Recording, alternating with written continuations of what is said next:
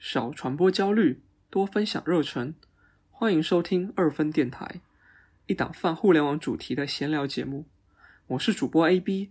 我们的网址是 binary dot to bub dot me，你可以在上面找到订阅和联系我们的方式。今天我们请到的嘉宾是 Sam，Sam，你要不先跟大家做一个自我介绍？大家好，我叫毛海山，也可以叫我 Sam。我之前做了三年的安卓开发，然后半年前转岗到了产品经理的工作方向。目前在武汉一家小公司做语音社交产品。因为我这两年都在做语音房类的产品，所以跟大家分享一下语音房和社交关系链的一些思考。然后我跟 Sam 是大二大三的时候认识的，当时我们一起参加了一个学校里面的技术社团。其实跟第一期的刚哥，我们三个人其实之前就认识。是的，最近几年大概是每年会见一次面吧，我们会在武汉见面，呃，因为我们大学都在武汉嘛。但是今年由于疫情的原因就没有办法回去了。不过好在我们还可以通过语音的方式，哎，给大家录一期播客。所以今天我们要聊的，刚刚 Sam 也讲过了，就是语音房以及人际关系链。那 Sam，要不你先讲一下这两年你做的和语音啊、游戏相关的这一块的工作背景？好的，嗯，我这两年在做的产品核心功能都和 Clubhouse 一样，就是语音房。不过我们产品定位非常不一样，我们做的是偏向于陌生人社交和游戏开黑这种娱乐向的。国内类似的产品也挺多的，比如 YY 啊、比心啊这种。国内的这些语音产品我都体验过很多，所以对这个领域还挺熟悉的。诶，然后刚刚 Sam 提到了 Clubhouse，对，但是这个其实只是我们今天的一小部分，我们以 Clubhouse 作为一个引子，多探讨一下它背后的一些东西。OK，那 Sam，你这几天应该也是投入很多时间在 Clubhouse 上面吧？对我前两天每天在上面可能都会听。两到三个小时以上，会听到睡觉前一两点钟。我看很多人也是像你一样，自己对 Clubhouse 特别的上瘾。我自己的话，我可能也就一天一个小时，因为我之前没有 Clubhouse 的时候，我会听一些电台节目，比如说上班的时候，我经常听啊一些台湾或者说新加坡本地的音乐电台。这种音乐电台它就是讲话会比较少，主要还是。放歌，然后插播广告，对。哦。还有就是你刚刚提到的，像打游戏的时候呢，我们可能会 QQ 语音或者 YY 聊天这一类的语音聊天室。对。呃，说完了我的，然后 Sam，你这边你自己是带着一个什么样的心态来听 Clubhouse 的？我最开始其实是因为就是最近 Clubhouse 就特别火嘛，因为马斯克的那一波带货。呃，虽然我其实很早就知道这个产品了，可能两个月前，因为我是从业者嘛。然后，呃，我这一次就是特别去下载 Clubhouse，一开始就是想去作为一个竞品调研的一个心态，想去看一下它到底是为什么这么火，它到底做了些什么事情。当然，没想到的是，是我实际体验这个产品以后，实际上是超出了我做这个调研的这个预期的，因为在里面。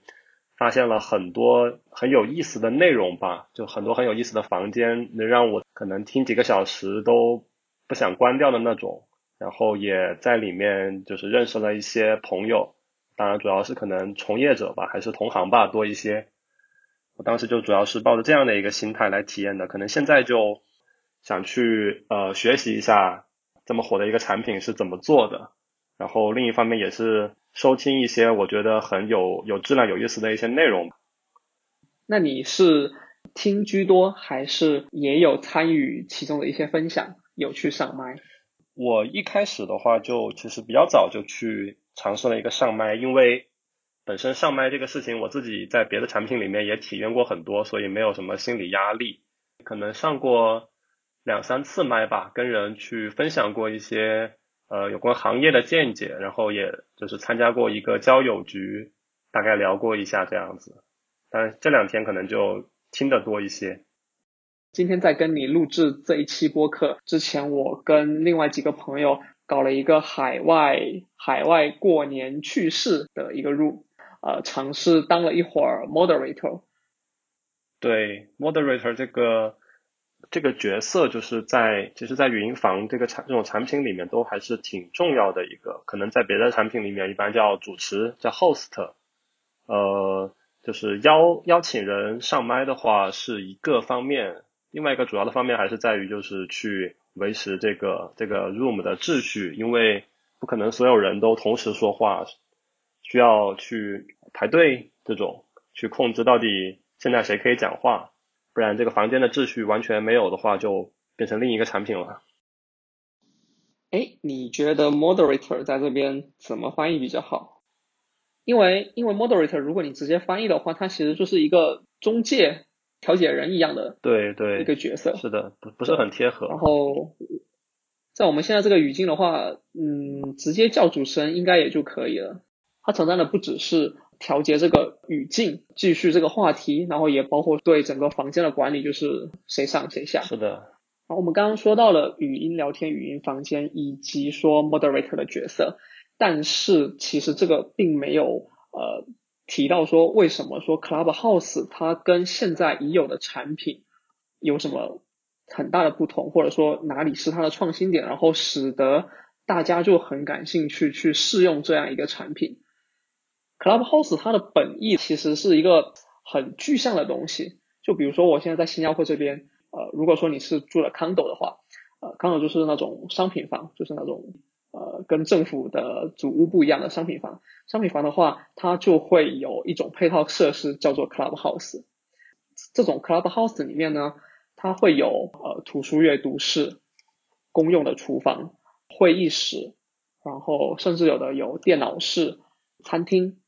各种各样的房间呢，你都可以租用。哦，你这样说，我才我才发现，就是 clubhouse 原来是可以作为一个专有名词，就是。有这样一种现实里是有这样一个一种东西的。我开始其实没有从这个角度去发现过，我只是以为它是一个 club 加 house 一个组合，没想到实际上是有有这个专有名词的。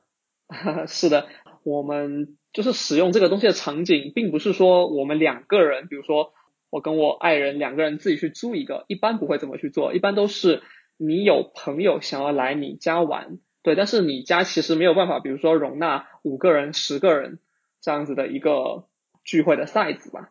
对，然后你就可以去租用一个 clubhouse 的房间。对，比如说呃，我们可以租一个厨房加一个 KTV，这个 KTV 的小包间加这个厨房，你就可以完成说，哎，我们有些人在那边做烧烤或者火锅，而另外一些人在隔壁玩，然后你随时都可以过来，你也随时都可以过去。就像你在这个 Clubhouse 的语音房里面，你可以在这边听一会儿，然后再去另外一个房间玩一会儿，然后在这边说说话，然后去另外一个房间，你可能只是听一下，吃点东西这样子。嗯，这感觉还挺有意思的，感觉 Clubhouse 这个命名挺用心的。那说到这，就是你认为为什么 Clubhouse 它会火？呃，我觉得最重要的一个点是它现在是邀请制的。如果按中国互联网之前的一个形式的话，比如说知乎，它在最初的时候，它就是一个邀请制的。公司内部他们会先去邀请一些行业，呃，某些垂直行业领域里面的专家，或者说一些呃 KOL，然后再由这些人去呃拓展自己的 net network，从而就是达到了一个这样初期的一测试的一个环境。然后这个环境的搭建就会使得说整个社区的氛围特别的好，氛围就会体现在房间的一些讨论的内容的质量，比如说出现争吵的次数可能会少一些，然后大家也会秉着一个比较客观的，然后互相尊重的一个前提下讨论这些问题，不管说是像知乎这种以文字的形式，还是说 Clubhouse 这种以语音的形式。是的。呃，其实你刚刚他怎么火起来，就是我了解到的，其实说的也差不多。我也就是去自己专门研究了一下他这个火起来的这个逻辑，到底是怎么一个过程。它首先是有一个大的背景，二零年这个疫情，然后导致这个大家都在家里面嘛，会有一些远程，无论是工作还是可能一些社交的需求，然后导致二零年这个实时音视频社交。成为了一个投资圈的一个风口。在这个大背景下面，然后去做这件事情，然后他的这个投资方就是这个 A 十六 Z，它是一个非常擅长这个营销的一投资机构，然后所以说他们就是专门策划了这一个可以说很牛逼的这个营销策略，就是主要你刚刚说嘛，是一个邀请机制，然后有一大 V 的这个背书，把这个热度跟口碑都带起来了。就一方面它是里面有很多。最早是那个投资人吧，投资人跟一些那个知名创业者，然后后面还有更多呃，就是可能一些明星都在里面，然后这个本身是可以吸引很多很多热度，吸引很多粉丝进来的，然后又是一个邀请机制，就把它这个整个的产品的这个神秘感，然后以及它的一个信任感，这个格调都拉得很高，然后都就是大家都进来了，还是说依靠这个强大的营销去推动的吧？一方面是确实砸了钱，另一方面这个策略又是，嗯，真的很牛逼。然后其实他二零年的时候在美国是已经先火过一阵了，就是那个时候就单纯是在美国吧，就是没有到其他地区。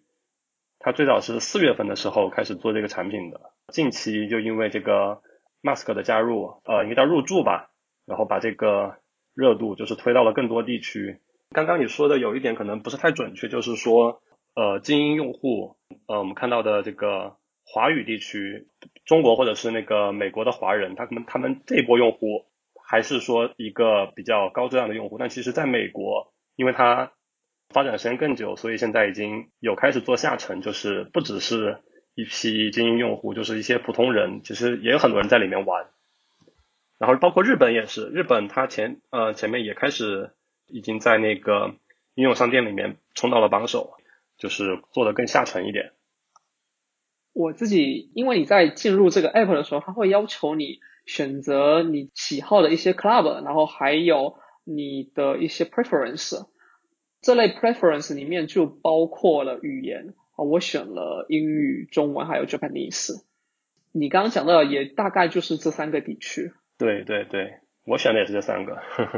呃，我我前两天看到知乎上有一个问题，就是。中国的 Clubhouse 会在几天内就是出现吗？然后这个问题下面，呃，很多人对就是这个的评论，就是对 Clubhouse 其实是很嗤之以鼻的。可能这些人，嗯，要么就是说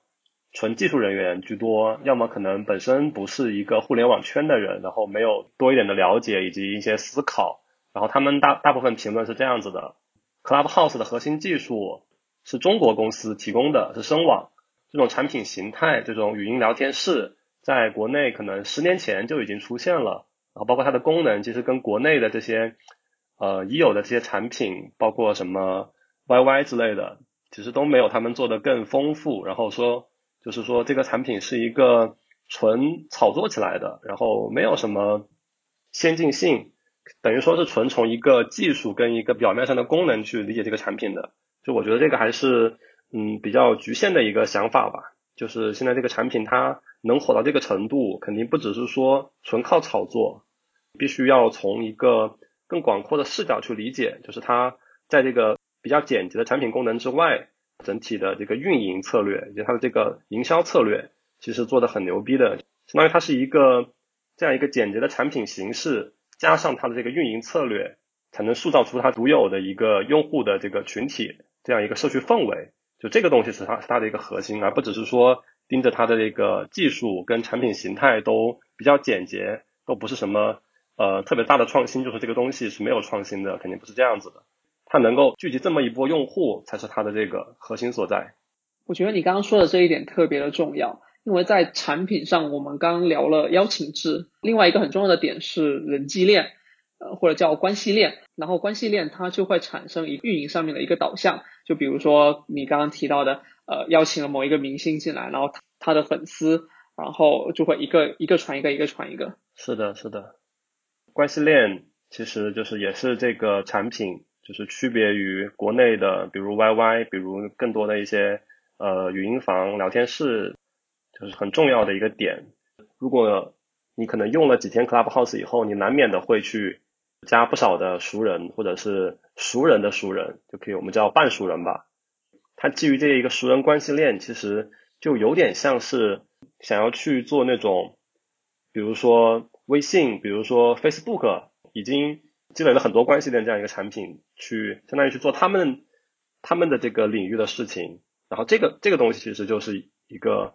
呃想象力更更大的一个一一个领域。做这件事情的话，因为我们知道腾讯在国内为什么这么牛逼，因为它有关系链，关系链被它牢牢掌握在手里，所以 Clubhouse 现在也开始去做自己的关系链，这个事情其实就很有想象力。我觉得这里可以再解释一个点，就是比如说像在 YY 语音里面，你进到一个房间，其实你也可以添加别人为好友，就是当前在这个房间里面的人。但是呃，你添加他为好友之后，你可能你的目的是想要跟他聊天，比如说你们两个人一对一的聊天，不管是文字的或者说是语音上面的。在 Clubhouse 里面，你去 follow 了一个人，他是稍微有点像在微博一样的，它是一个 follow 的机制。对。你 follow 了他之后，你会看到的是他现在在哪一个房间里面聊天，你要不要跟随他的步伐去这个房间里面？是的。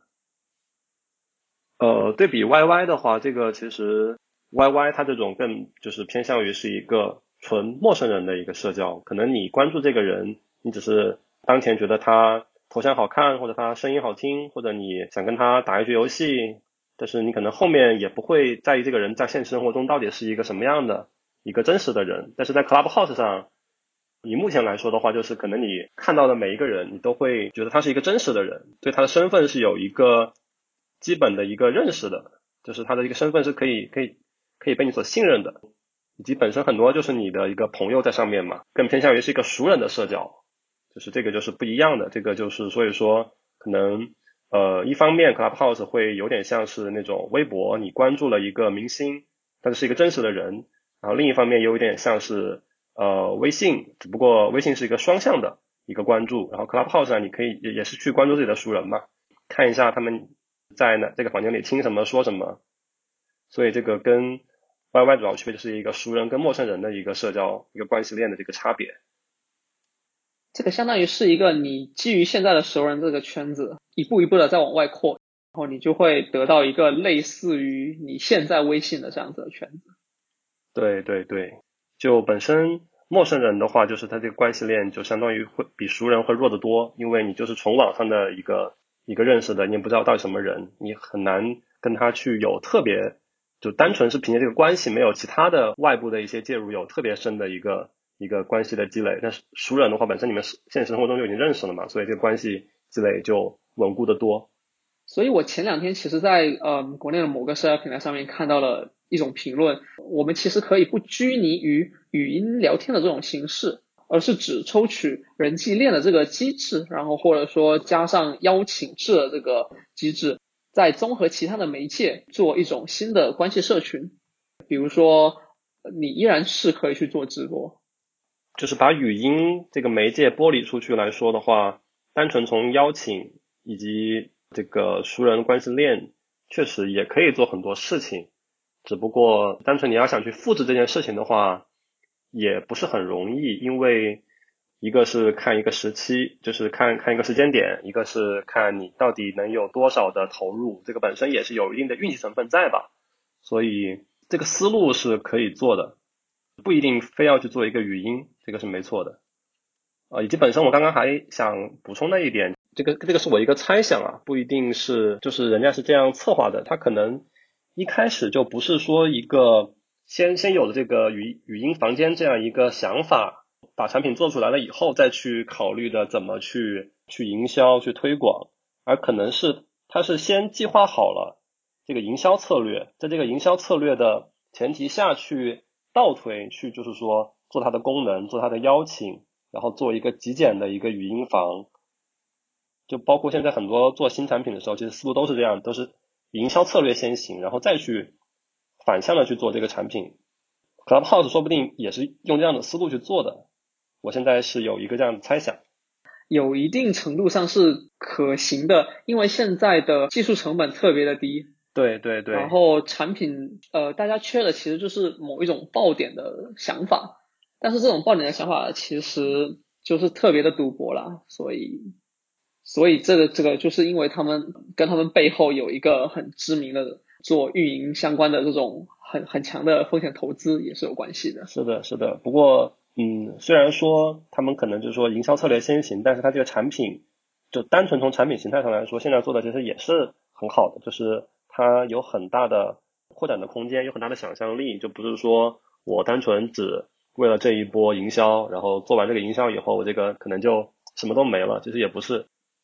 就后面还是有很大的潜力的，不只是靠这一波。呃，我觉得他们确实也是想好了，呃，当他们第一波运营成功了之后，会有很多竞品或者说模仿者出现。比如说我前几天，呃，有一个晚上，我在一个香港和大陆的一个 DJ room 里面碰到了 G 十三，就是那个果壳网的创始人。然后 G 十三说他们也在做，然后他们也用了声网，对，但是效果好像没有 Clubhouse 好。呃，是的。然后那个原因是因为，呃，声网的人跟他说。你们现在是做的呃 Android 跟 iOS，但是 Clubhouse 它只有 iOS，对技术上的角度上来说，我觉得这个东西特别的奇怪。这个这个这个是嗯这个说法我之前也看也看到过。不过抛开这个技术层面的东西，我觉得他们应该是想用这个东西去做知识付费的东西。对，毕竟跟骨壳网本身的重合度会比较高。他们就是做的那个产品。呃，应该是应该是地爪吧，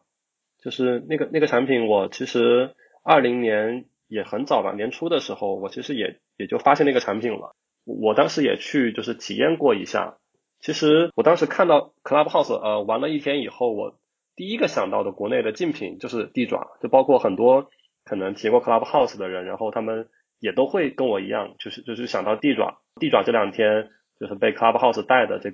在应用商店的排名也上升了很多。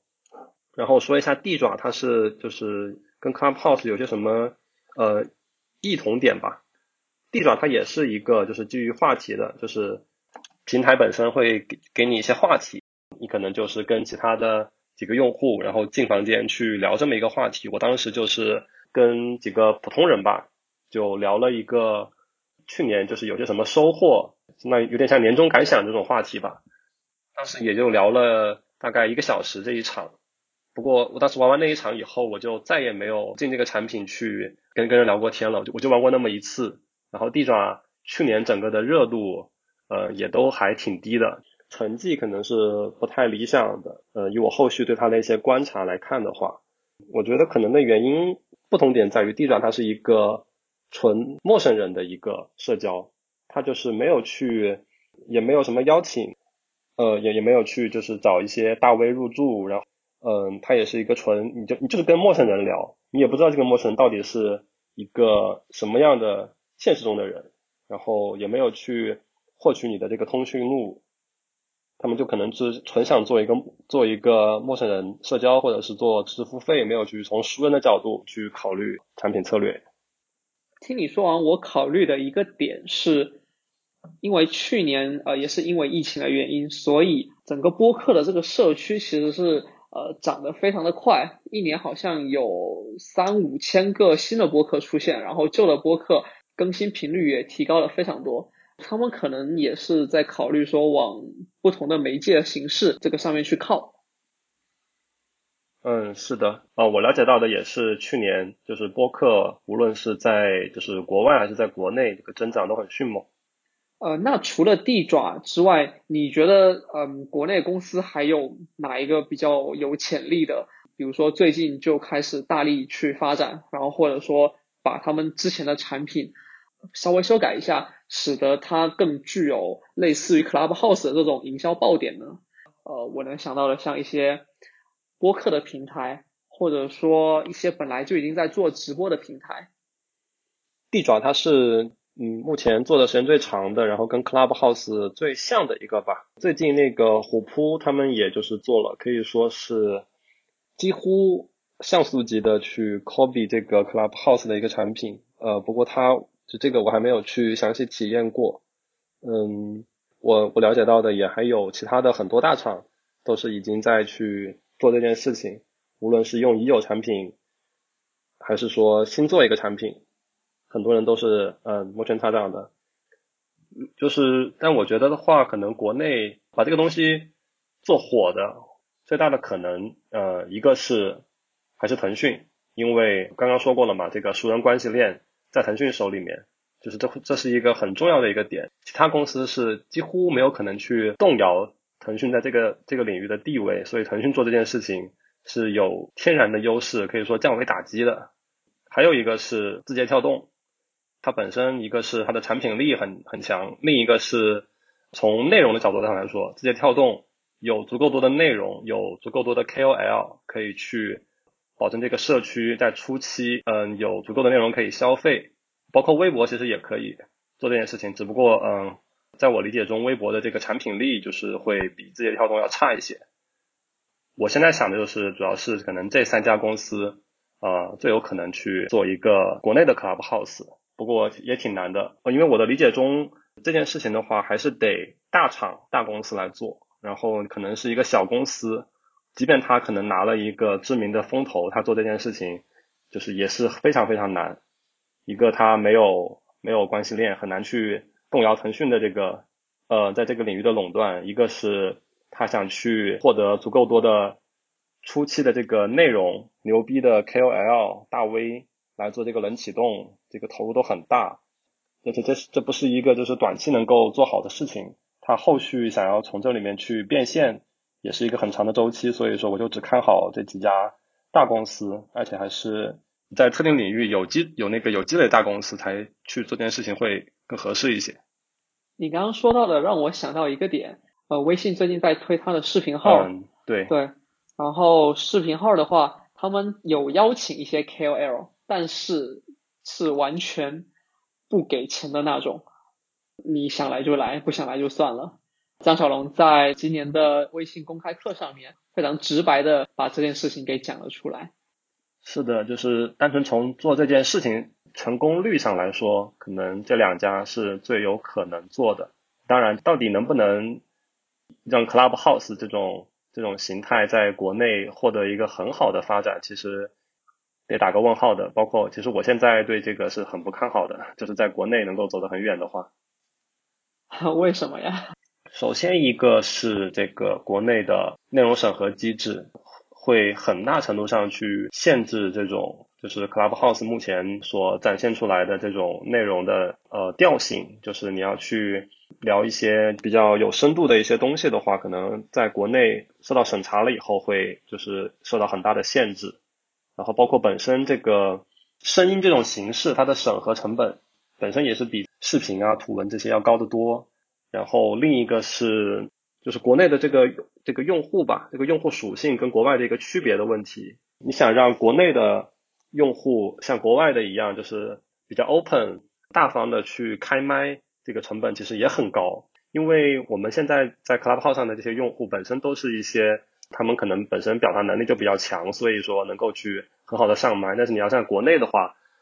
圈子一下子就。缩小了很多，没有那么多，就是这种足够，嗯，能够有表达能力的人，足够这个大方的人去上麦，这个事情就嗯也会受到很大的限制。这就是两个，就是我认为会极大的限制这个 Clubhouse 形态的产品在国内发展的一个原因吧。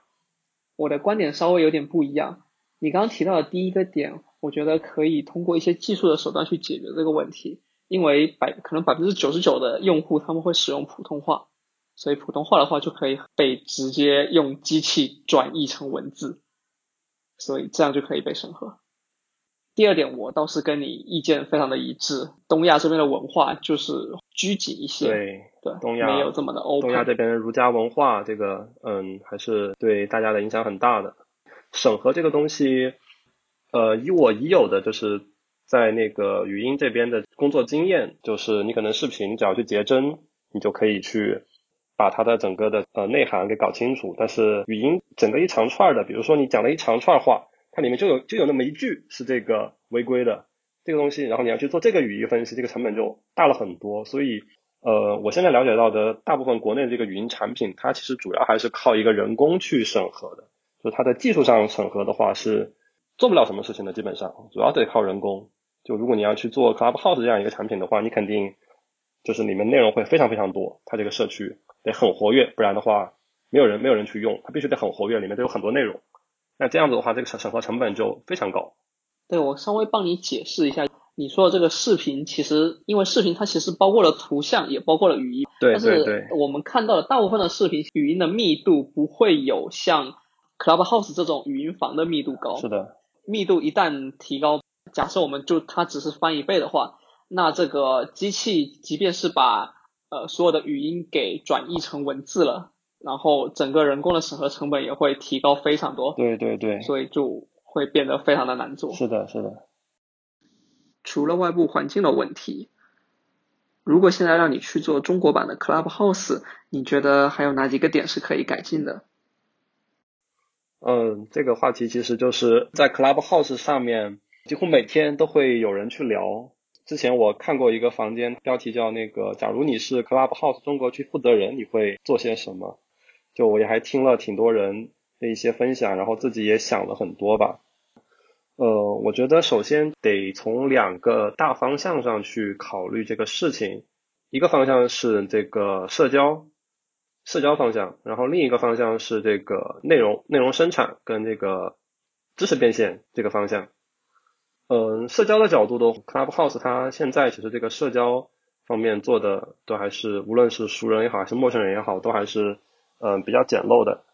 当然也可以说，它可能会像微信一样，一开始就核心功能做的都是很简洁的，然后后续慢慢的比较克制的去添加新功能，也可能走微信这种路线。后面的话，可能就是首先需要把这个通讯录，它现在没有一个通讯录的功能，现在只有一个关注跟这个呃被关注，可能需要把这个通讯录类似这种功能去做一个出来，或者说把这个你的粉丝、你的这个关注者这个功能模块需要去优化一下它的体验，这个是这个从熟人社交角度吧，然后可能也需要去有了一定的这个熟人关系链。这个沉淀以后，还要去做一些后续，就是你想让这个熟人关系能够长期的留存在这个平台，以及有一些发展的话，还需要做一些后续的，比如说微信它可能做了朋友圈，那这个 Clubhouse 是不是也会，也不是不一定朋友圈这种形式吧，但是可能就是方便你这个熟人在上面去进行更多的一些互动，因为你不可能每天随便就跟一个，即便是熟人，你也不可能随便跟他去去语音，这个语音这种这种场景还是。不可能像图文这种覆盖面这么广，然后 Clubhouse 上面它现在也其实有相当一部分的陌生人社交，就我前两天也看到过，就是可能是直接这个单身男女交友，或者是美国的用户，我看他们有在里面去聊那个 NBA 比赛的这种，这种就是一个陌生人社交的场景。这个场景的话，能做的事情就更多了一些，就是比如说他在房间里面，他可能这个陌生人他们有。各种的就是这种玩法的需求，比如说可能需要去投票啊，或者说去抽签呐，呃，陌生人交友有点像非诚勿扰那种那种玩法，我可以去在麦上面抽一个人，呃，男生抽一个女生，然后跟他去做一些互动这样的形式。国内的话，这些产品其实都做得很丰富了。然后 Clubhouse 如果想做的话，其实直接去跟进一下，包括这个 YY 这种产品。里面里面都很丰富这些功能，嗯，只不过就是陌生人社交这个领域的话，我觉得可能不太像是，嗯，它的 Clubhouse 它的团队会去重点发力的一个方向，以及它现在的就是，嗯，这个用户用户属性现在本身是一个很简洁的一个形式，它如果想去做这种更复杂的一些玩法，做在这它这个房间里面的话，还是需要仔细考量的，得比较克制的去做这个加法吧。还有一个方向就是这个内容方向。Clubhouse 它需要去怎么的去发展？这个其实呃也是一个呃很重要，但是很有难点的一个方向。因为呃我们现在看到的内容平台，他们有一个核心的呃属性，就是说他们的内容是可以沉淀的。意思就是说，你这个内容那你发出来了以后，它可能就是说能留在这个平台上面。比如说你知乎、微信公众号，你写了一篇文章，它这个文章是可以你再也不玩知乎了。这篇文章会一直在这里的，然后它这些文章也可以不断的被被传播、被分享，这个就是一个内容平台很重要的一个核心功能，就是内容内容可以沉淀。但是 Clubhouse 它就没有这一点，因为它的这个语音是一个实时的，就是你这个人一旦走了以后，它的内容是完全留不下来的，所以这个内容沉淀会成为 Clubhouse 的一个很重大的一一个限制。比如说去微信上面去发一篇文章，它这个可以不断的被传播。但是你 Clubhouse 上你去讲一段内容，它就只能在你讲这一段时间内，别人才可以听到，超过了以后就没了。嗯，虽然技术上来说的话，其实声网是可以有录音的，但是这个录音的内容作为一个可沉淀内容去传播，其实是非常难的。一个是它的这个成本，就是你录录录音了这个成本，可能现在我们一个房间里面几个人十几个人，他们讲了一长段话，你要想把这一长段话给整个录下来，然后再去再去剪辑，保证它这个干货的密度足够大，这个成本是非常大的，比你去写文章去做视频成本很大。它是没有一个二次加工这个这个空间在的。然后另一个是你想去做传播的话，你一段语音的内容，它是很难制作一个切片，短时间内可以去获得这个用户注意力的。就比如说你一个视频，你可能就一个封面或者是很小的一段，你放一个美女，放一个特别酷炫的一个场景，就可以吸引到用户注意力，点开来看。或者是你一个图文，你标题上面写一个什么震惊。年薪百万的这个秘籍，用户一看到就他就会点进来看。语音的话就没有办法短时间内让用户去听到一个什么东西，然后就想把这个内容点开来看，想去分享这个内容，这个就很难。所以说，就从它的技术可行性上和它的这个传播性上来说的话，语音内容的沉淀都是非常非常难的。我现在没有想到有什么已有的呃例子可以去做这个语音内容的沉淀能做能做好的。内容沉淀又是内容平台非常重要的一点，所以它这个内容上面就可以说有一个很大的掣肘。语音的实时性是 Clubhouse 的最大的特点，但是又给了它很大的限制。所以如果 Clubhouse 想要在内容上面更进一步的话，它一定要去想办法解决内容沉淀。你刚刚想到说内容沉淀的这一块，其实我有一个猜想不一定对，就是 Clubhouse 它现在。可能就是不想做内容沉淀，然后这是一种吸引力，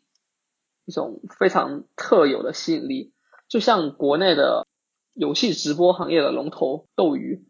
刚开始做的前几年其实也是没有回放的，大家想看就是来看直播，然后主播们也会把时间，就是优质的主播，他们都会把时间选在比如说晚上的黄金时段做这个直播。然后其他呃可能流量差一点的主播只能被迫，比如说去做深夜档。确实，就是斗鱼它一开始就是也是一个纯直播没有沉淀的。不过其实两者也是有一定的区别，就是嗯斗鱼它是一个可以说是游戏秀场直播这种形式，它会偏向于你就看那个主播，呃可以去给他打赏。但是 Clubhouse 会更像就是知乎。像知识星球公众号这种，就是会内容就更像是一种呃知识知识的一个输出和变现这种这种形式。然后，因为可能就是你听一段东西，它这个实时的直播跟你就是后来去回听它，差别就不是很大。从知识这个角度来说啊，呃，我考虑的点就是，如果他想继续做这个像知识输出的这种。平台的话，它就是沉淀的话还是很重要的，给更多的人就是去传播去分享，而不是就是只能够在一个短时间内，呃，进房这个人去实时的直播。我觉得这个就是说对内容创作者来说，嗯，生产的内容可以去给尽可能多的人看到，以及不是说你二十四小时得在线才能够让更多人去进来看到，对他们来说能够沉淀这个内容肯定是更有利的，对他们的。收入来说，就是斗鱼它的直播的话，它其实就是本身直播是一个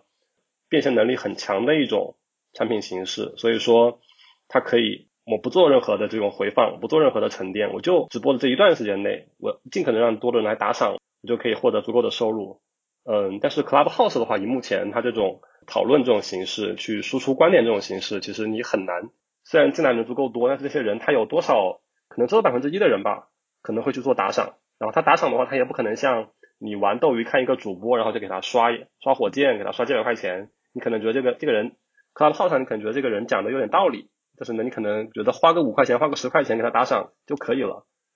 就是你，呃，就是这个是就是更偏向于知识的这种呃直播，它这个一个区别吧。就是我做一个二次的解释吧，像斗鱼这种直播，它。因为它是娱乐性的嘛，所以更加的让你处于一种兴奋的状态。对对对对对。然后处于一种你自己无法控制的状态，所以就会导致你的冲动消费。是的，是的。但是知识型的这种，特别是有很多个人有这种讨论或者辩论的这种形式下，就是你的潜意识里面会非常的清醒，非常的冷静，所以你的这个是的，是的，付费的付费的量或者付费的速度都没有斗鱼的快。是的，是的，斗鱼的多。包括斗鱼，它很多可能打赏大额的都是看的一些颜值主播啊，颜值主播可能稍微跳个舞或者发个嗲这种，然后就可能让你去付费。但是 Clubhouse 目前就很理性的，你即使想给他付费，你不可能一下子给他打个大几百块钱这样子。所以就是我觉得从纯直播的角度上来说，像像斗鱼这样去变现的话，效率是会低很多的。就还是得从知识变现平台目前的这种形式，可能够能够去传播到更多人才是更好的一点，不可能指望一个人。就是你要想做的跟斗鱼一样的话，你必须能够提高付费人数，而不是想像斗鱼一样去做这个高的 ARPU，就是单个用户的付费这样子。那我们刚刚讲了有两个方向，然后你还有什么其他要补充的点吗？就是刚刚对，刚刚你也讲到，就是看斗鱼的直播的时候，你可能会更容易呃受到这个视觉上的这个冲击力，然后更容易去冲动消费。漏掉了一点就是这个声音的这个呃形形态跟图文和视频的这个形态的一些区别，我刚刚想其实也想讲一下。包括 Clubhouse 它的变现的话，将来可能会呃有一种形态，就是像类似于。其实就像播客一样去口播广告嘛，但是它这个广告的话，其实就是做的这个空间，其实就比图文跟视频来说也是会小很多。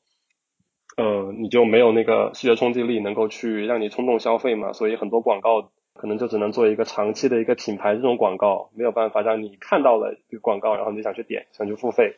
在 Clubhouse 这种声音的媒介上面都做不到。但是，就是声音这个媒介，它相比就是图文也有很多优势。一个优势就是，